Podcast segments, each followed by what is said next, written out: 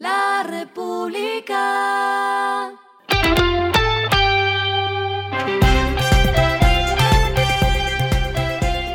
Al final de la jornada, esto es lo que debes saber sobre el comportamiento de los negocios, las finanzas y la economía.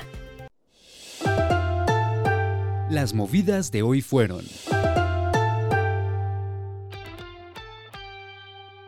Brookfield Corporation, el propietario mayoritario de Isagen, dirigió una carta a los ministros de Hacienda y Energía advirtiendo que los cambios regulatorios para el sector energético afectan la economía de las compañías para evaluar los riesgos financieros a la hora de ofrecer energía en el mercado en bolsa. Las alertas se intensifican con el proyecto de resolución CREX 701-017 de 2023 que pretende introducir modificaciones al mercado de energía mayorista de energía eléctrica que resultarían contrarias a los estándares de protección de la inversión a los que se ha comprometido Colombia. Así lo explicaron en el documento. Geopark y Ocol reportaron el hallazgo y puesta en marcha de un nuevo pozo en el Meta. El descubrimiento está en el bloque Llanos 123, donde cada una de las empresas tiene 50% de participación. Tras las pruebas realizadas, el pozo Toritos 1 empezó a producir 1.400 barriles de petróleo por día.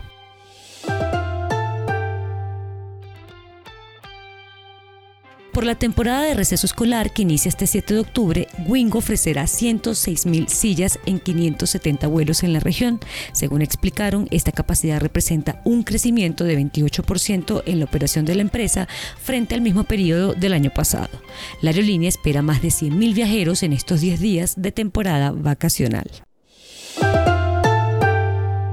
Lo que está pasando con su dinero.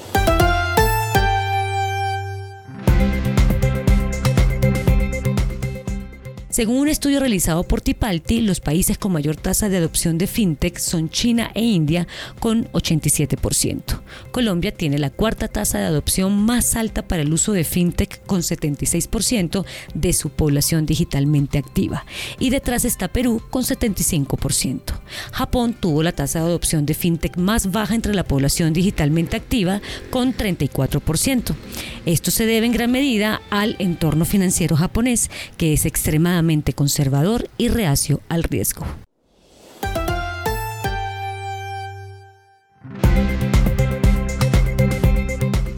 Los indicadores que debe tener en cuenta. El dólar cerró en 4.252,09 pesos, subió 65,08 pesos. El euro cerró en 4.461,51 pesos, subió 75,41 pesos. El petróleo se cotizó en 84,65 dólares el barril.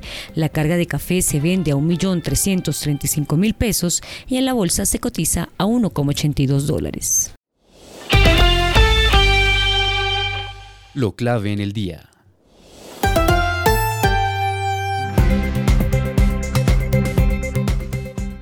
Ya se radicó la ponencia positiva para el segundo debate de la reforma pensional en plenaria del Senado.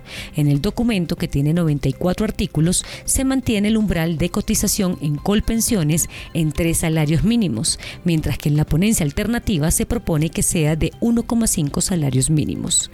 También se dejó el esquema de cuatro pilares inicial que planteó el gobierno, que son solidario, semicontributivo, contributivo y ahorro voluntario. A esta hora en el mundo. Una nueva proyección de crecimiento del Banco Mundial para este año estima que el PIB de América Latina crecerá 2%, ligeramente por encima de 1,4% proyectado anteriormente, pero aún por debajo del de todas las demás regiones del mundo. Para el caso de Colombia, el Banco Mundial rebajó ligeramente el pronóstico de crecimiento del PIB a 1,5% para este año de un 1,7% que preveía en junio pasado. Y el respiro económico tiene que ver con este dato. La República. El 19 y 22 de octubre se realizará Cafés de Colombia Expo en Corferias. Este año el encuentro trae el Campeonato Nacional de Baristas. Esta competencia es la vitrina para conocer la calidad del grano colombiano, que es producido por más de 548 mil familias caficultoras del país, las cuales estarán representadas en los 120 expositores en la feria. República.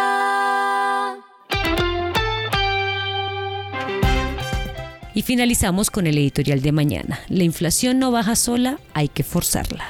La pandemia dejó grandes enseñanzas y cambió radicalmente cosas en las sociedades, pero en economía no se avanzó mucho más allá del teletrabajo ni se logró frenar la escalada de precios que generó y que aún causa estragos. Esto fue Regresando a casa con Vanessa Pérez.